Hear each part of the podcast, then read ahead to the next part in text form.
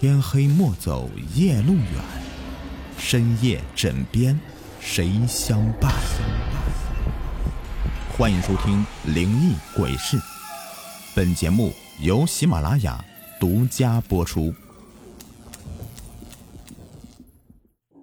生灵第二集。过了好久，他的身体又恢复知觉，他摸了摸脸，冰冷的很。或许刚才不过是自己的梦而已。左文思从上铺爬了下来，有一个人正愣愣的站在床下，把他吓了一跳。他仔细一看，站在面前的是曹壮，他一动不动的站着，眼睛死死的盯着左文思。左文思感觉身体仿佛被两道冰剑给击中了，不停的在颤抖。他张开嘴，却发现喉咙中似乎被塞进了石头，每个字都如同从石缝中挤出来一样。曹壮，你怎么站这里啊？歌行被左文思怪异的声音给惊醒了，睁眼望着两个人：“哎，你们来干什么？”曹壮摇头：“我要去厕所，怎么就愣住了呢？”曹壮转身离开。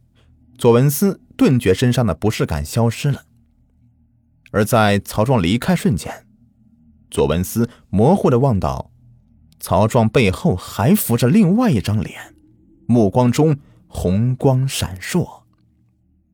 哎，你有没有觉得曹壮有点不对劲啊？歌行起身，没有啊，你是不是多疑了？歌行捂着肚子，也向厕所走去。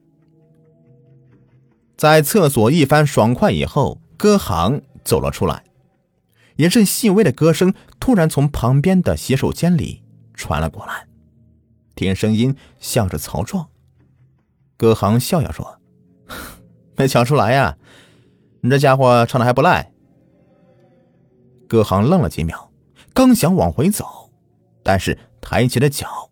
刹住了，因为他又听到了除曹壮以外的第二个声音，是一个女生，应该是一个年轻的女孩，声音甜美动人，如黄莺出谷，配合着曹壮在唱歌。男洗手间里怎么会有女生的声音呢？葛航歪着脑袋，小声嘟囔着，不由自主的。走了过去，葛航走到门口，声音陡然变化，由女声变为了低沉的男中音。葛航很郁闷，他缓缓把门推开。洗手间里只有曹壮一个人。曹壮站在水池前面，额前的头发已被打湿了，他目不转睛的望着水池，似乎里面有什么东西。喂，曹壮，你发什么愣呢？歌行靠近他，曹壮还是不回应。歌行终于觉得不对劲了，他走近拍了拍曹壮，曹壮身体晃了晃，慢慢的回过头来，目光暗淡迟钝，问：“你怎么来了？”歌行凑上来，水池里只有存水，里面映照着曹壮的脸。你小子！赶快回去睡觉吧，少在这里给我装神弄鬼的。歌行甩甩肩膀，向外走去。你说谁在这里装神弄鬼？曹壮问道。说到最后四个字的时候，音调陡然升了上去，变成一个尖锐的女声。歌行背后一麻，转头去看，曹壮目光中正闪烁着红光，妖异的望着他。我没有装神弄鬼，你不要害怕。曹壮的声音又变成一个低沉的男声。葛航觉得自己的身体已经麻了。就在这时候，一只手突然伸了过来，牢牢的抓住他。妈呀！葛航惨叫着：“别叫了，是我。”左文思喝止住了葛航，抬头再看时，曹壮已经不见了。曹壮失踪了，就像从来都没有来过一样。左文思和戈航找了一晚上，也没有一点线索。第二天，两个人又找了一早晨，还是没有发现曹壮的踪迹。左文思道：“哎，或许他是回去了。我看我们下午再再去一趟二中吧。”中午，两个人赶到城北二中，刚一到，戈航的肚子就不争气的叫了起来。他一脸无辜的望着左文思：“这不能怪我呀。”你看，这都大中午的了。左文思其实也有点饿了，但他不想在这里停留太久。如果碰到了张彤，怎么向他解释曹壮失踪的事情啊？毕竟人是他介绍去的。城北二中的餐厅很大，足有一中的两倍。歌行感慨：“我后悔去一中了。”左文思打了两份套菜，菜品不多，但绝对足量。歌行风卷残云的扒了两大碗白饭，吃了一份套菜，然后又喝了两碗粥，这才打住。左文思抬起头来，目光瞬间被一个人吸引住，黑色马尾辫甩在身后，灿烂如钻石一样的微笑让人目眩。她究竟什么时候变得如此美丽了？真的无法相信，她竟在自己身边待了三年。嗯，你好，左文思打了个招呼。依旧无法摆脱尴尬。女孩走了过来，正是两个星期以前在清远别墅重拾的初中同学，也是介绍曹壮来找自己的张彤。